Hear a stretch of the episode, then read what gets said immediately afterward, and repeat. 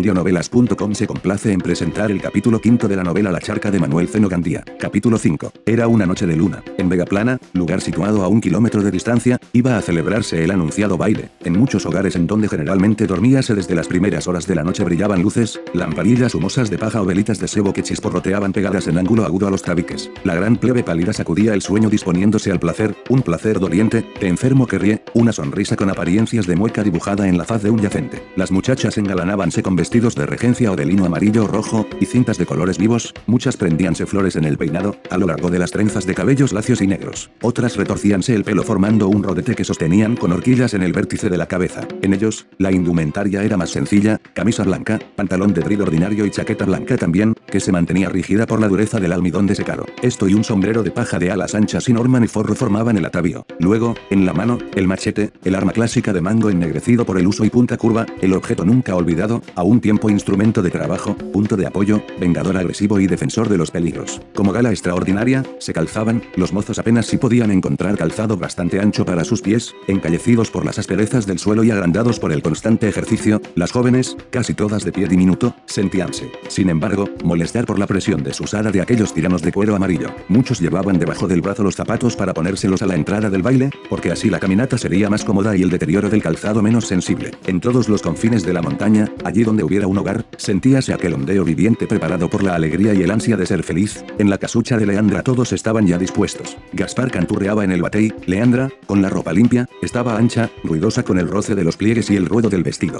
Por encima de la cintura, más oprimida que de costumbre, amontonábanse sus senos enormes, dando al gusto apariencia deforme, de engañosa turgencia, de falsa morbidez. Silvina está sencilla, muy sencilla. De su atavío, ceñido con gracia, desprendíase aura atrayente de juventud. Estaba bella, con sus ojazos negros y sus largas y suaves. Su cuerpo delgado, esbelto, lucía alas encantadoras, mostrando el atractivo de finas líneas curvas en el dorso, en los brazos y en el cuello, en donde la redondez despertaba la tentación de los besos. Movíase con elegancia, con innato donaire, como mujer que sabe que es hermosa y se complace en mostrarlo. Pequeñín era también de la comitiva, no podía quedar solo en la cabaña, y para que no estorbara a los mayores se le acostaría, cuando durmiera, en cualquier rincón de la casa del baile o en otra vecina. Leandra quiso ser previsora. Por si Galante visitaba aquella noche la choza, era preciso que hallara la puerta franca. Antepúsose, pues, la hoja de palma y se dejó suelta, sin atarla con el mimbre, con el bejuco con que solían asegurarla. Salieron, y al llegar a la margen del río Gaspar se detuvo ahora dijo sigan ustedes. Yo tengo que hacer todavía una diligencia pero vamos a ir solas no, mujer, si por el camino va un bando de gente.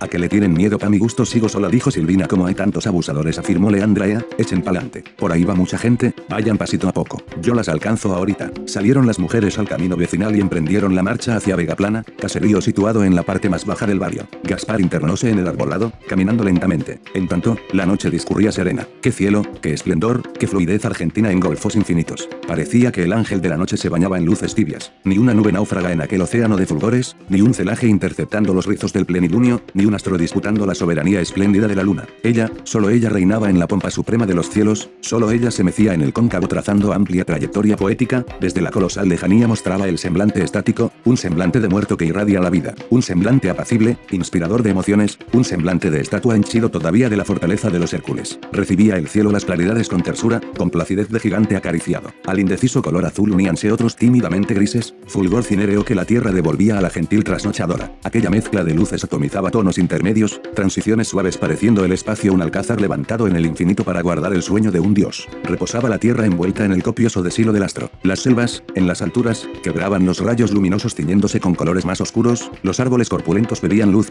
sombras medrosas, la maraña de los bosques, en donde la vegetación se apretaba vigorizada por incomparable feracidad, forjaba lienzos de adusto verdor tendidos sobre las vertientes, y las cimas, a trechos ondeadas, a trechos puntiagudas, simulaban hoces o puntas de flecha en donde se quebrara la luna si cayera. Luego, en su cauce escarpado, el río, un caudal de linfa discurriendo entre peñascos, tomando ímpetu en los desniveles, formando cascadas en los apinamientos de las piedras, recorriendo el curvilíneo impuesto por los siglos, proyectando los espejismos de sus cristales con mirada de reflejos para cada fulgor y sonando, sonando siempre con roce armonioso en los remansos, con crepitaciones de hervor en los del altas de las peñas, con choques ruidosos en las curvas, con escándalo de derrumbamiento en las cascadas. Así la noche de luna desplegaba la veste, dejando revolar por todas partes los geniecillos del sueño, diseminando fantasmagorías de romántico amor. Así la naturaleza daba grandioso marco al cuadro de la batalla humana, así ofrecía soberbia escena a la inquietud del hombre que rastreaba debajo. Gaspar, con paso furtivo, desanduvo algunos metros y en línea oblicua subió por el monte. De la sombra de un árbol pasaba a la sombra de otro, esquivando que la luna le iluminase de lleno. Variando con frecuencia de dirección, obligado por los accidentes del terreno, repechó por la arboleda buena distancia. Al fin, a través de los troncos inmóviles, que parecían rígidos fantasmas, descubrió una choza sombreada por árboles muy copudos. Era el cerezal de la vieja Marta. Detúvose, y sentándose sobre una piedra miró fijamente la casita, en la que tenuemente lucía una luz que alguien movía de un lado a otro. Preparábase Marta al sueño. Aquel domingo había sido para ella un gran día.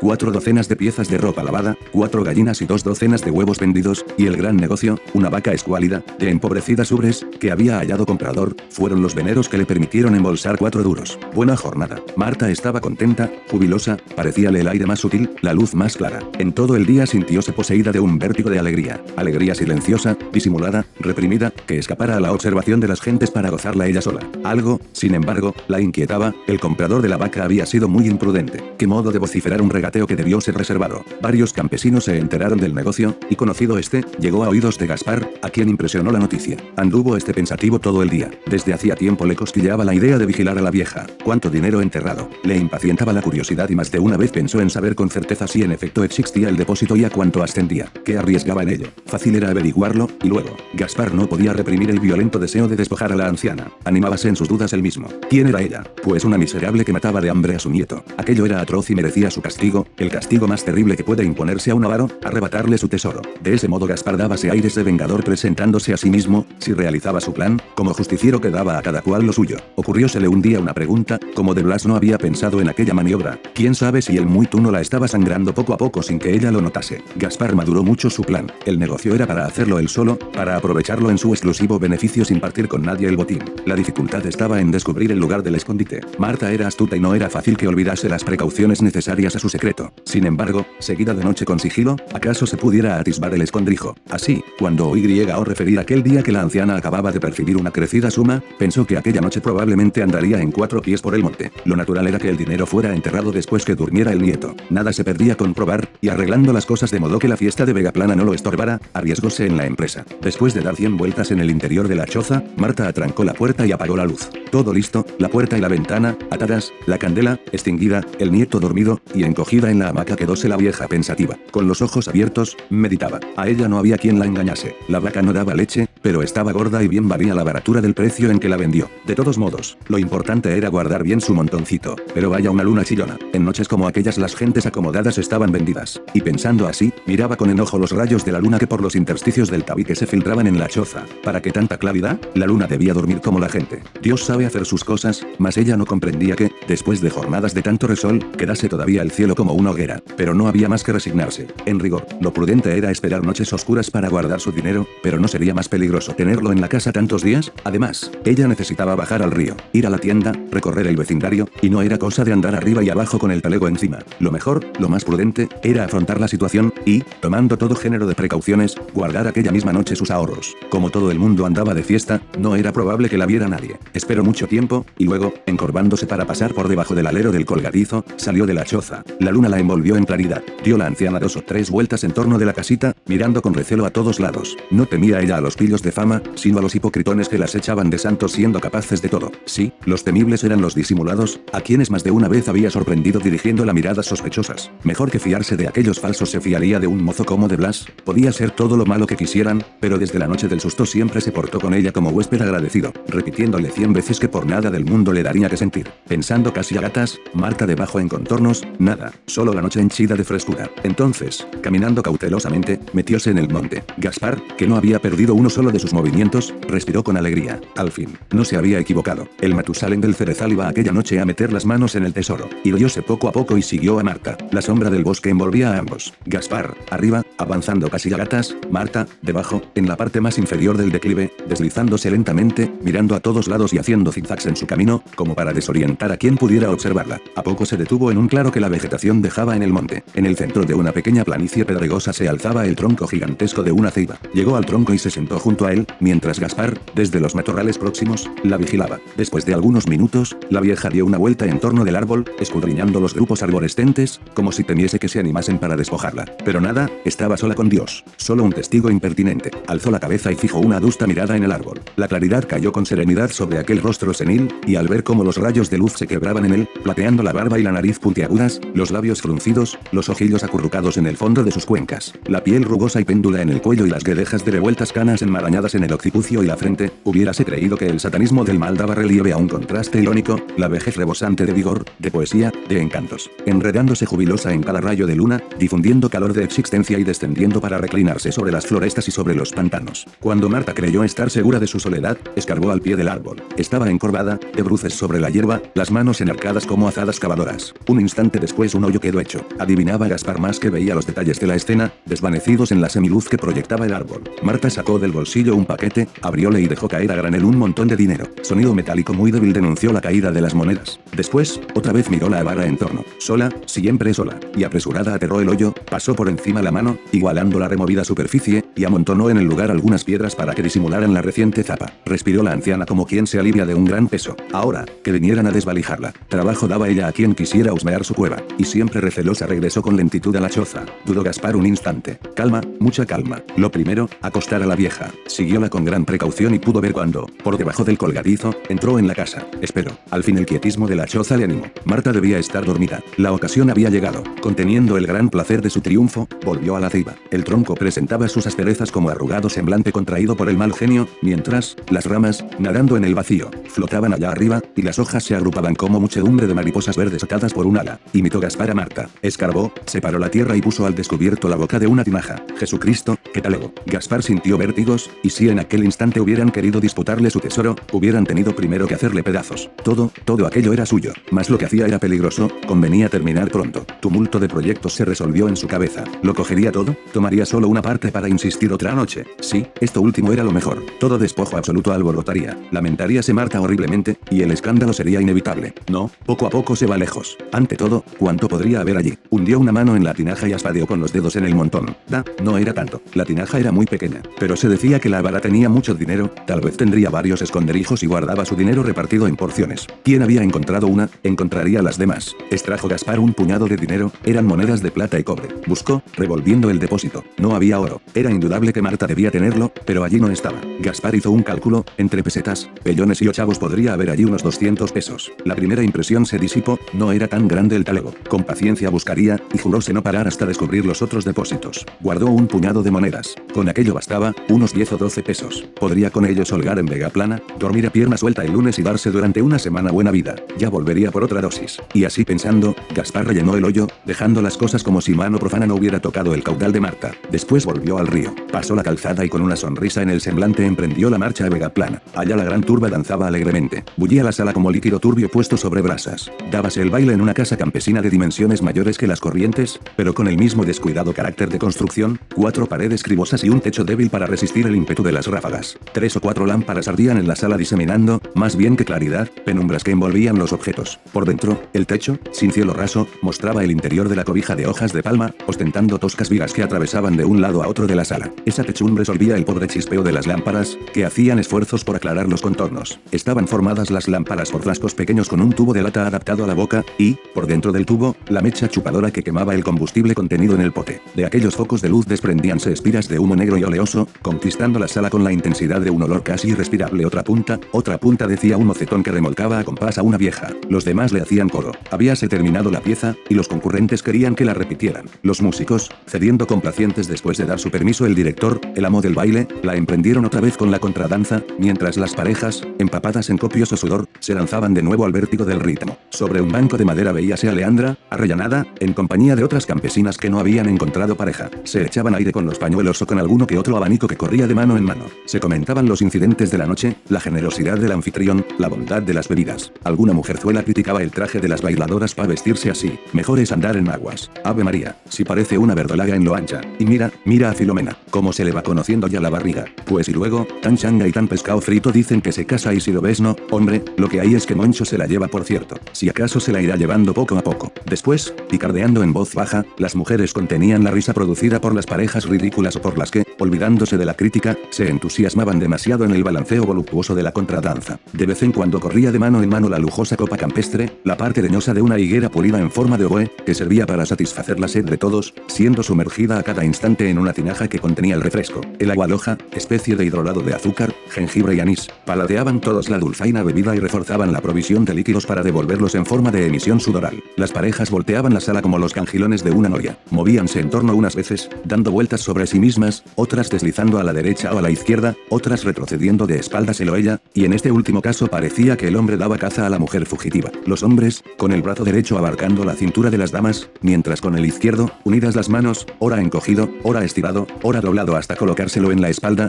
cerraban la cadena de la contradanza, de la que no era posible desprenderse sin perder el compás. Dejábanse ellas conducir en el suave balanceo. Colocaban el antebrazo izquierdo sobre el brazo derecho de la pareja, abandonándole el otro brazo, y, envueltos en aquellos lazos, rendíanse al movimiento muelle perezoso de aquel baile singular. Así volteaban, unas veces proyectándose con deslizamientos suaves, otras deteniéndose bruscamente para moverse luego con lentitud, como durmiéndose de pie, como embriagándose en los tonos rítmicos de la música, como desmayando en un paroxismo de quietud placentera o de inmovilidad deleitosa. Rozaban los cuerpos con los choques de unas parejas con otras o con las presiones de los propios brazos, las cinturas femeninas quedaban manchadas por la espalda, en donde las húmedas manos de los mozos dejaban la huella, y en tanto movíanse los pies económicamente en estrecho espacio, como pretendiendo bailar en equilibrio sobre la punta de un alfiler. La ola humana movíase incesante, golpeando a veces rodilla con rodilla, respirando el mutuo aliento cada una de las parejas, experimentando a cada instante choques de blandura muelle y roce de cabellos cortos que entoldaban las frentes, estableciéndose corrientes de amor inquieto de deseos mortificados por la proximidad del objeto imposible que los despertaba, trasiego, en fin, caliente y plástico de una vida llena de ansias de placer y de felicidad, y todo ese mundo de agitación, impulsado por la música.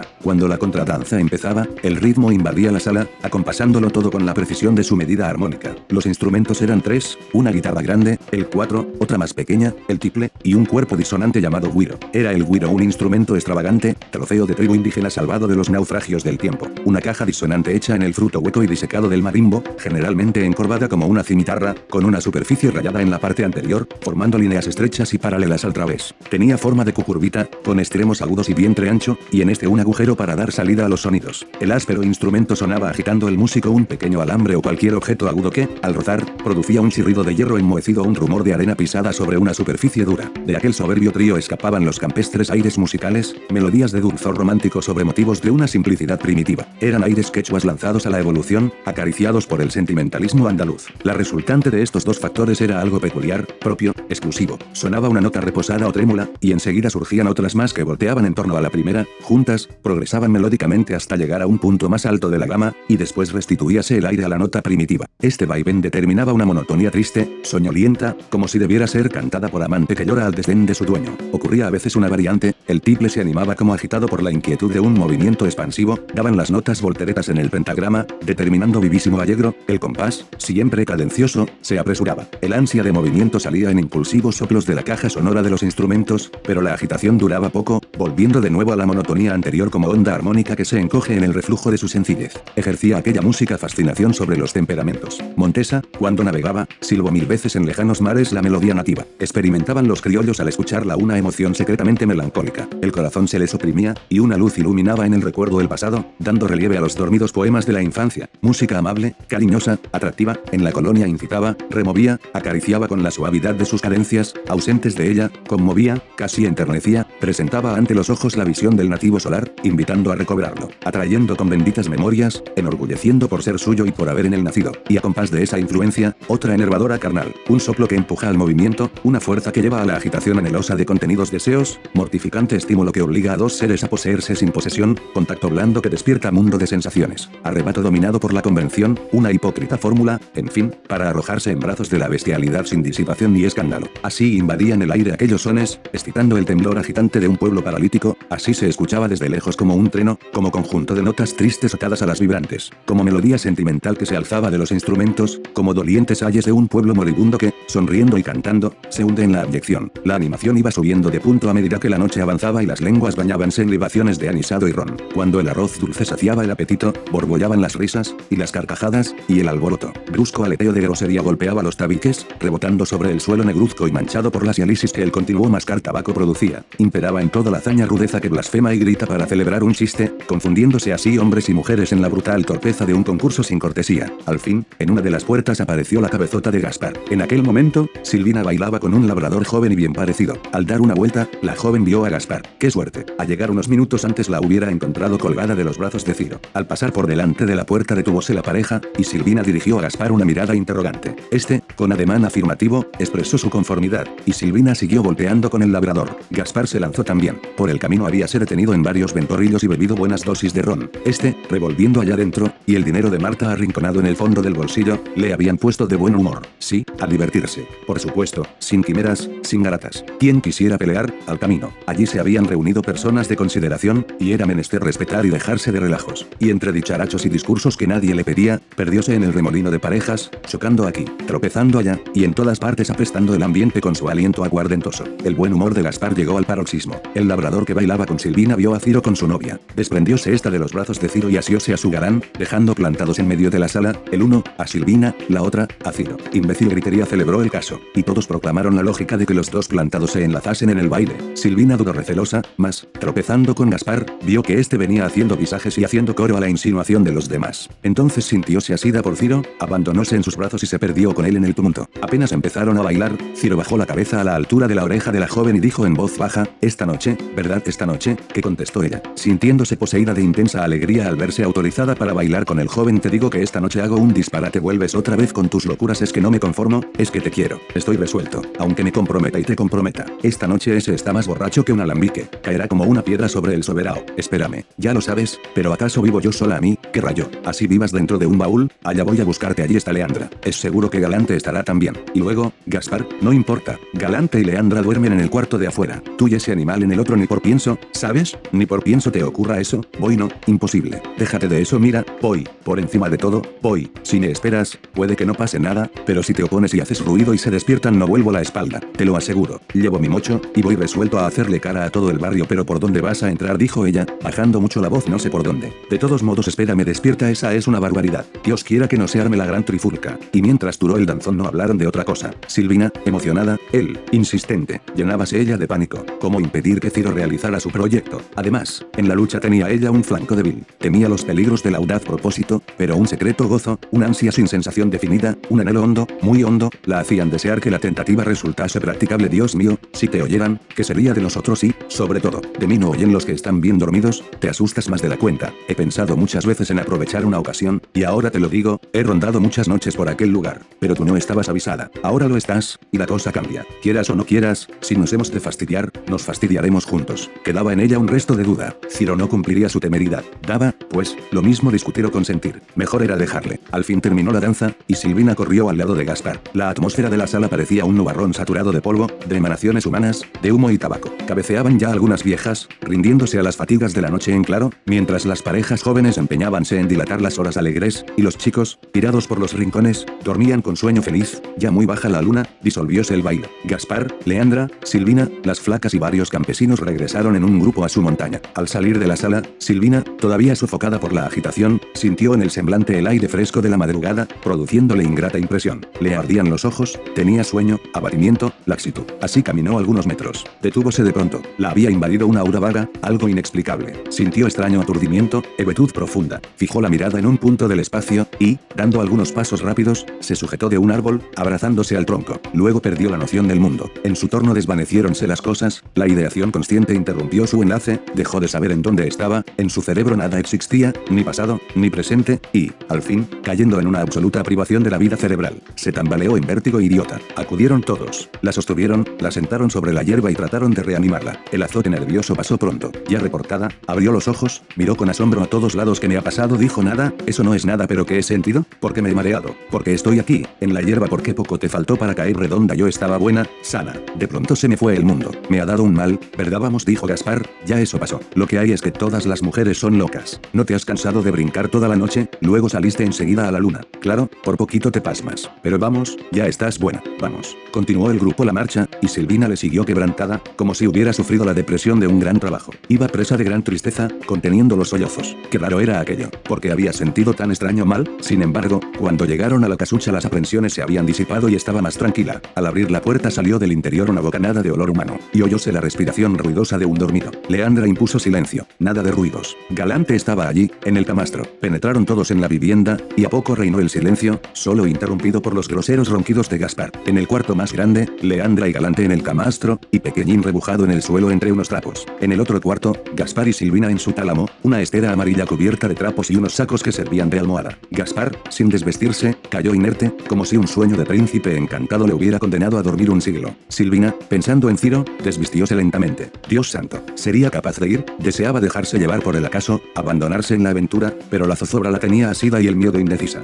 Bajo la influencia de tales impresiones, acostóse en la estera, al lado de su tirano. Gaspar quedaba del lado del tabique, ella a media vara de distancia. La sombra ennegrecía en la casucha todos los detalles. Por alguno que otro intersticio podíase descubrir la claridad exterior, y por el pavimento de tablas de palma viejas, mal unidas, lleno de endijas, podíase descubrir el color pardo de la tierra, sobre la cual, a una vara de altura, estaba construida la casa. Todo quedó en el quietismo. Solo alguna cursoria aleteó en el aire para caer después al suelo y entregarse al cucaracheo asqueroso de caza nocturna. Media hora después, Silvina se incorporó asustada. Había oído un ruido extraño, un roce de pisadas producidas por el paso de alguien que rondaba en el exterior. Era Ciro. El joven les había seguido desde Vegaplana, resuelto a cumplir su promesa. Esperó en el bosque el tiempo que juzgó bastante para que todos confiaran el sueño, y luego acercóse cautelosamente a la casucha, buscando manera de penetrar en ella. Silvina, asustada, galopándole el corazón, escuchó. Ciro llegó a la casa y se metió debajo. Sabía que Gaspar y Silvina ocupaban el cuarto pequeño, pero ignoraba qué ángulo de este era ocupado para el. Introdujo el machete por el intersticio de dos tablas del pavimento. Tropezó el arma con algo que cerraba el paso. Era indudable que la estera estaba allí. Introdujo luego el machete más hacia la izquierda, siempre el mismo obstáculo le detenía. Siguió probando de ese modo hasta llegar al tabique de la fachada, y luego, volviendo al sitio por donde empezó la pesquisa, probó de nuevo hacia la derecha. A la tercera tentativa, el cuchillo penetró entero. Indudablemente por aquel lado no había obstáculo. Midió una extensión como de media vara y calculó que para abrirse paso necesitaba levantar cuatro tablas. Siguiendo la dirección de una hasta su extremo junto al tabique, probó a empujar. Las tablas estaban atadas con resistentes bejucos que las mantenían unidas, que formaban el cuadro de la choza. Cortó el joven la atadura de una de las tablas y esta, cediendo, crujió ligeramente. La alzó Ciro algunas pulgadas, la empujó oblicuamente y la dejó descansar sobre la tabla inmediata. Del mismo modo cortó la atadura de una segunda tabla, y a los pocos momentos el busto de Ciro apareció en el interior de la casucha como surgido por escotillón. Escuchaba Silvina sin perder un solo detalle del asalto. Qué atrevimiento, qué audacia. Tenía ella inmenso miedo, pero al mismo tiempo, desvanecido el malestar sufrido a la salida del baile, experimentaba arrobamientos de felicidad. Allí estaba el hombre amado que por ella a los mayores peligros se exponía, y en la sombra del cuartucho, sentada sobre la estera, teniendo al lado a Gaspar, desde el fondo del alma admiraba a Ciro, veíale engrandecido por la pasión, digno cien veces del premio a tan duro precio perseguido. Ah, pero si lo sorprendía, ¿qué iba a pasar allí? Entonces, resuelta, deslizóse por el suelo hasta el hueco abierto por Ciro por el amor de Dios, ten cuidado Silvina, Silvina de mi alma, y abrazados, él con los pies en el sótano y el busto en el interior de la casa, y ella acurrucada junto al hueco del pavimento, unieron sus labios, diéronse besos muy diminutos para que no sonaran. Allí, en voz muy tenue, cambiaron algunas palabras que el temor hacía balbucientes. Él, resuelto a terminar, impaciente, bajo el estímulo de una premura necesaria, queriendo acortar la aventura, cuyos peligros comprendía, en una oscuridad de donde podía, súbito, esgrimirse el machetazo del huésped sorprendido en el sagrado del domicilio. Ella, ebria. Sí, era preciso dar fin a aquella historia. En el baile, en brazos del joven, había entrevisto momentos de dicha. Sentíase invadida por la vacilación final. Así, al sentir la ternura del joven, cerró los ojos. Tenía que ser, pues que fuese, espera, dijo al oído de Ciro espera. Quería convencerme de que ese está bien dormido. No subas, no entres, yo te avisaré. Deslizándose, volvió al lado de Gaspar, que roncaba como fuelle de fragua. Acercóse y le observó un rato. Dormía. No estaría despierto, fingiendo dormir para caer a traición sobre ellos. Observó otra vez. Dormía. Ella, sin embargo, quiso la evidencia. Alargó los brazos y le tocó, diole luego suaves empujones llamándole entre dientes, como si temiera que estando dormido le despertara la prueba Gaspar. Gaspar y como este no respondiera, continuó, Gaspar, por vida tuya, Gaspar. Yacía este como masa de carne averiada que arrojó un matarife Gaspar, oyes, Gaspar. Le movió con más fuerza, pero en vano. Entonces, respiró ella con placer. Estaban seguros. Volvió junto a Ciro, y con voz tenue, emocionada, deliciosamente cariñosa, dijo al joven, ven. Mas en aquel momento oyóse una voz gutural que murmuraba en el cuarto inmediato. Galante había oído cuando Silvina llamaba de Gaspar. Primero permaneció indiferente, luego, aquel por vida tuya, le hizo levantar la cabeza. Escuchó la voz insistente de la joven y sonrió. Diantres. La pobrecilla, después de la noche alegre, estaba desvelada, y el bruto de Gaspar habíase dormido, sin duda abandonando con estúpido desvío la exigente juventud de su mujer. Llamó a Leandra. Esta, que dormía panza arriba como un quelonio volcado, despertó remolona. Él dijo algo que repitió con insistencia, mientras empujaba a Leandra para hacerla levantar. Despierta Leandra al fin, comprendió. Levantóse y al poner los pies en el suelo toda la casa crujió. Silvina, al escuchar los ruidos, quedó helada de susto, y Ciro, que había empezado a subir por el agujero, detúvose receloso lo que te decía, ves dijo ella no, no es nada, vete, vete. Sonaron pasos. Leandra, caminando a oscuras se dirigió al cuarto de Silvina. Midió Ciro el peligro. Si estaba ella resuelta, cualquiera hora sería mejor que aquella, sin necesidad de arriesgarse en los peligros de escándalo. Era indudable que alguien se había despertado. Persistir, permanecer allí, era comprometerse totalmente sin llegar al buen éxito. El instinto de conservación triunfó, y mientras Silvina se replegaba encogida al lado de Gaspar, deslizándose por el hueco, huyó apresuradamente hasta perderse en el bosque. En tanto, Leandra llegó junto al lecho de Silvina, se inclinó sobre ella, la asió de una mano. Invadida por un terror de muerte, Silvina comprendió también. Era el tráfico, el horrible tráfico, desgarrándola con su inicua zarpa. Permaneció inmóvil, fingiéndose dormida, pero Leandra tiraba de ella. Ah, imposible. Pensó verse arrebatada por una ráfaga de dicha y volvía a la realidad sintiéndose empujada al asco y a la infamia. No, no iría, ya era bastante infeliz para consentir otra vez tal canallada. Mas Leandra la movía bruscamente Silvina, está amaneciendo. Levántate, junta leña para hacer café, no puedo, estoy muerta de sueño, Silvina, no entiendes. Ven, ven. Sabía ella que tales palabras eran un pretexto, un andrajo de apariencia con que se cubrían las intenciones. Y resistía, resistía. Pero Leandra, apretándola, tirando de ella, consiguió levantarla, sacarla del cuarto, conducirla al otro, mientras, ella pensaba que su resistencia movería ruidos, que despierto Gaspar le empujaría también, que harían luz y aparecería delante de todos aquel agujero practicado en las tablas que ella, furtivamente, debía cerrar antes del día. Pensó, en fin, en inmenso abandono, en su desvalida soledad en medio de aquellos seres, resueltos a herirla en el corazón, a retorcerle el alma. Entonces, en la oscuridad, un brazo de hombre la ciñó por la cintura. Leandra bajó el colgadizo, reunió algunas astillas, que al ser encendidas chisporrotearon con movediza llama, puso a hervir el agua para el desayuno, y, en cuclillas frente al hogar, esperó el hervor. Mientras en el sereno cielo empezaban a difundirse prístinas claridades de alba, los primeros indecisos colores del día, tan suaves, tan inocentes, tan puros. Fin del quinto capítulo de La charca de Manuel Zeno Gandía. Para más capítulos visita www.audionovelas.com.